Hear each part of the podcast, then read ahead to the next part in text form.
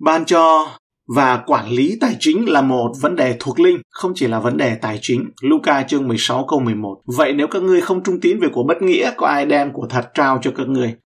Ở trong dân số ký chương 18 ấy, câu 24 theo bản hiệu đính này. Vì ta đã cho họ một phần mười lợi tức của Israel, tức là phần dân đem dâng dơ lên Chúa. Vì thế mà ta phán về người levi rằng họ không được thừa hưởng gì cả trong Israel. Nghĩa là một phần mười là những của lễ bình an tạ ơn là những của lễ đưa qua đưa lại dâng dơ lên và có nhiều của lễ khác nữa. Đổi lại, công việc mà họ thực hiện phần 10 cũng được Đức Chúa Trời ban như trả cho người Lê Vi. Không phải là quà tặng, vì những người Lê Vi đã dâng mình để phụng sự Đức Chúa Trời phụng sự dân sự Đức Chúa Trời và những điều của Đức Chúa Trời, nên họ được Đức Chúa Trời nâng đỡ qua phần 10 của con cái Israel. Đổi lại công việc mà họ thực hiện có nghĩa là người Levi có quyền mong đợi được hỗ trợ qua phần 10.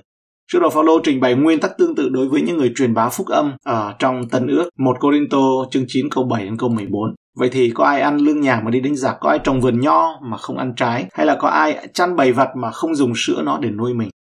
Tôi nói vậy nào phải chỉ theo thói người ta quen nói đâu. Luật pháp há chẳng nói như vậy sao? Vì chương có chép trong luật pháp môi xe rằng, người chớ khớp miệng con bò đang đạp lúa. Há phải Đức Chúa Trời lo cho bò sao? Quả thật Ngài nói câu đó về chúng ta phải không? Phải, ấy là về chúng ta mà có chép rằng ai cày ruộng phải trông cậy mà cày, ai đạp lúa phải trông cậy mình sẽ có phần mà đạp lúa. Nếu chúng tôi đã gieo của thiêng liêng cho anh em mà muốn thâu lại của vật chất của anh em thì nào có phải một việc quá lẽ đâu. Người khác còn có quyền ấy trên anh em huống chi là chúng tôi. Do vậy chúng tôi chẳng từng dùng quyền ấy nhưng chúng tôi chịu mọi sự hầu cho khỏi làm ngăn trở tin lành của Đấng Christ chút nào. Anh em há chẳng biết rằng ai hầu việc thánh thì ăn của dâng trong đền thờ, còn ai hầu việc nơi bàn thờ thì có phần nơi bàn thờ sao? Cũng vậy, Chúa có truyền rằng ai rao giảng tin lành thì được nuôi mình bởi tin lành. Tuy nhiên, cũng cho thấy rằng khi tốt hơn cho phúc âm ấy thì quyền nên sẵn lòng dành cho sự vinh hiển của Đức Chúa Trời. Một Cô-rin-tô chương 9 câu 15. Về phần tôi thì chẳng từng dùng quyền ấy bao giờ và viết thư này chẳng phải đòi quyền ấy lại vì tôi đành thà chết còn hơn là chịu ai cất lấy cớ khoe mình này.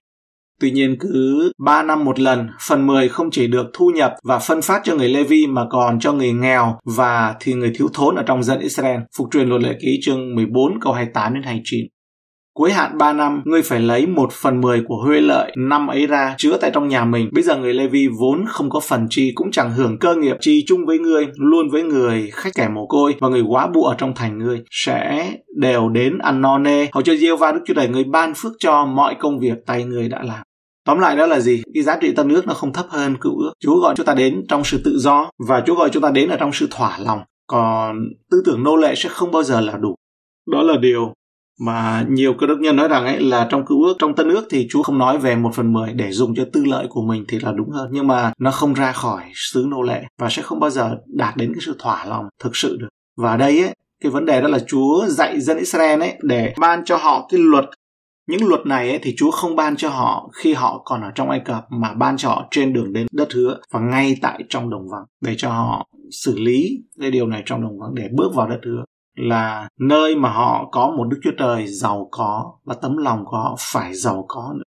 Một phần mười không phải là tất cả nhé. Ở đây là ngoài ra của lễ đầu mùa mà ngày mai chúng ta sẽ xem tiếp. Rồi họ gặt đấy, họ còn phải để sót lại. Và cái cái phần sót lại ở trên trên đồng ruộng không phải là một phần mười nên con cái Chúa chúng ta ấy có một cái gọi là hội chứng khi nghe đến một phần mười ấy thì đó là thật sự đó là tư tưởng nô lệ. Hôm qua tôi nghe mà nói rằng đó là những người Đức có khi là họ đi làm 35 euro họ cho 50 euro. Tại sao lại như vậy? Chắc chắn là người này không phải là giàu đến mức mà vung tiền qua cửa sổ. Nhưng mà bởi vì cái mối quan hệ và bởi vì ấy, và thậm chí còn lo cho cái người làm nữa bảo là để cho anh có việc làm và anh cho anh có tiền trong cái thời gian này để cho bạn có tiền trong thời gian. Vậy thì đó là một sự ban cho. Đó là một sự ban. đó là nó xuất phát từ gì? Không phải là nhiều tiền mà là từ cái lòng nó giàu có. Chúa Giêsu đến không phải để phá luật pháp mà là để làm trọn luật pháp. Và Chúa chuẩn bị cho chúng ta bước đi thì chúng ta mới thấy được rằng một cái đời sống được thỏa lòng ở trong Chúa. Mà đây đó là Chúa dạy chúng ta có cái tấm lòng trước bỏ cái tấm lòng nô lệ. Người nô lệ thì không phải lo gì cả, nhưng mà không bao giờ đủ. Người nô lệ không phải lo gì hết, không bao giờ, bởi vì chủ lo cho hết rồi. Chủ lo cho hết rồi, làm việc gì cũng không cần phải đau đầu. Ngày mai như thế nào, không cần phải đau đầu. Người chủ lo cho hết rồi, thậm chí là không cần phải lo về tai họa, tai nạn, bởi vì bao nhiêu đoạt bảo hiểm là người chủ cũng phải lo cho hết rồi.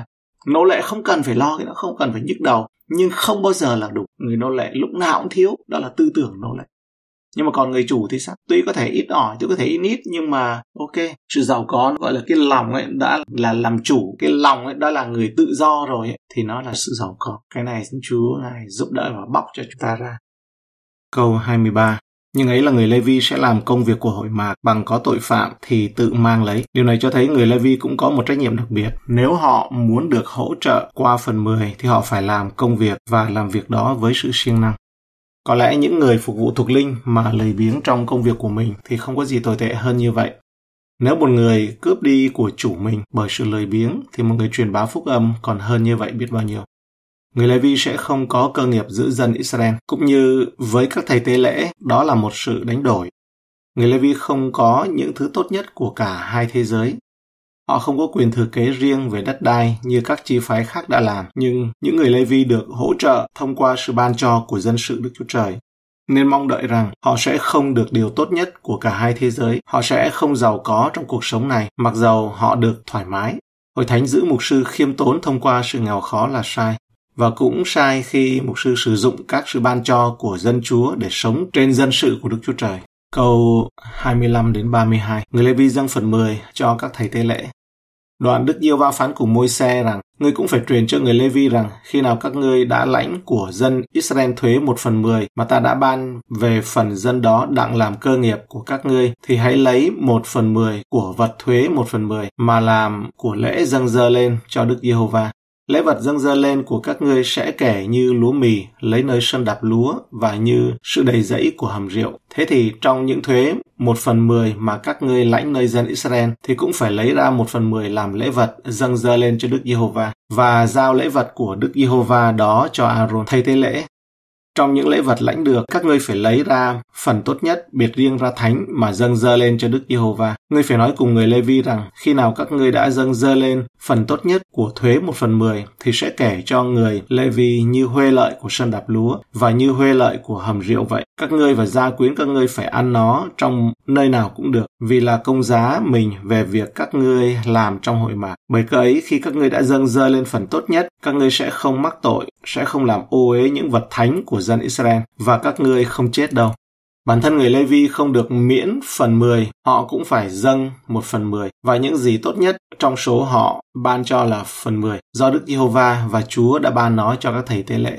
Người Levi cũng cần học cách trở thành người cho đi chỉ vì họ được hỗ trợ qua sự ban cho của dân sự Đức Chúa Trời. Không có nghĩa là họ không cần phải cho. Tất cả chúng ta cần học cách trở thành người cho đi bởi vì Đức Chúa Trời là đấng ban ra và chúng ta đang được biến đổi thành hình ảnh của Chúa Giêsu. Trong những lễ vật lãnh được, các ngươi phải lấy ra phần tốt nhất, biệt riêng ra thánh mà dâng dơ lên cho Đức Giê-hô-va. Chúng ta không được cho biết liệu các thầy tế lễ có phải trả phần 10 từ những gì họ nhận được hay không. Có lẽ họ đã không làm vậy, bởi vì những gì thuộc về các thầy tế lễ được coi là thánh và không được sử dụng bởi những người khác ngoài gia đình thầy tế lễ. Chương này cho thấy rõ ràng rằng nghĩa vụ dâng hiến của người Israel không chỉ là phần 10, 10%, dân Israel cũng phải dâng hoa quả đầu mùa trong dân số ký chương 18 câu 12. Ta cũng ban cho ngươi những vật đầu mùa mà dân Israel sẽ dâng cho Đức Giê-hô-va. Hết thảy phần dầu, rượu ngọt và lúa miến nhất hạn, tất cả sản vật của họ và con đầu lòng. Dân số ký chương 18 câu 15. Của bầy và đàn gia súc của họ, mỗi phần cho các thầy tế lễ và hoặc người Lê-vi.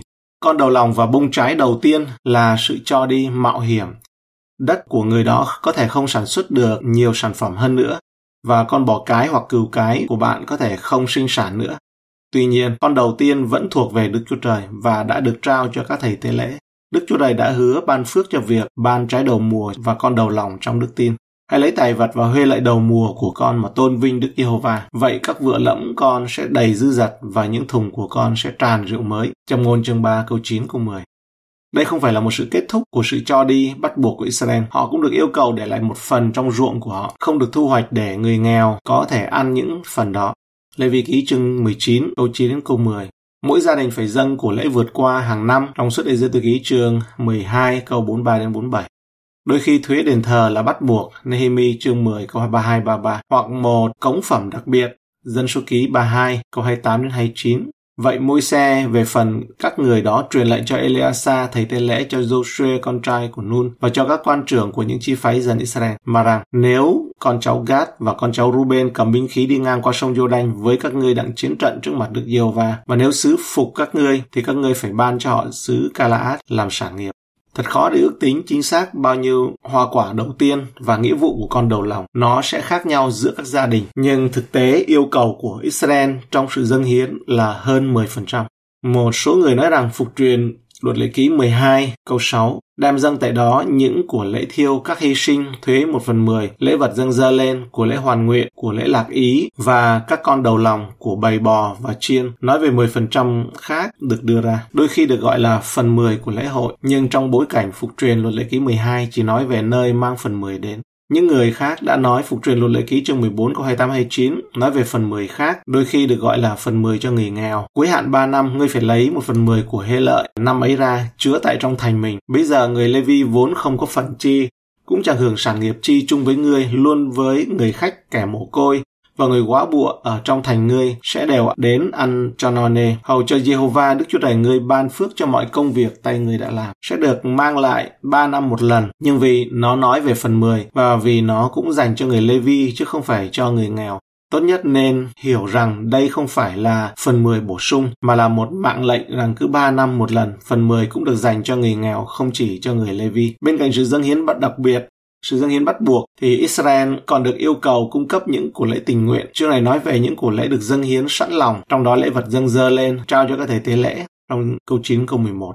Đây không phải là dấu chấm hết cho sự hiến tặng tự nguyện của Israel. Họ cũng được yêu cầu là dâng hiến cho những dự án đặc biệt như là xây dựng đền tạm, trong sách Ê-díp ký chương 35 câu 4 câu 9 và cho người nghèo một cách tự nguyện. Như vậy thì có một phần 10 của lễ đầu mùa và của lễ tự nguyện lạc ý, bình an và các dự án đặc biệt cho thấy Chúa chuẩn bị cho dân Israel cho đất hứa có một tấm lòng giàu có Phaolô nói về sự dâng hiến của các hội thánh ở Thessalonica cách rời rộng. Ở trong chế độ nô lệ, dân Israel không phải lo như người tự do, nhưng tư tưởng nô lệ, tức là không bao giờ là đủ, thì lúc nào cũng thiếu và cũng không đủ. Người tự do đó là sự thỏa lòng và Chúa Giêsu đến không phải là để phá luật pháp mà là để làm trọn luật pháp.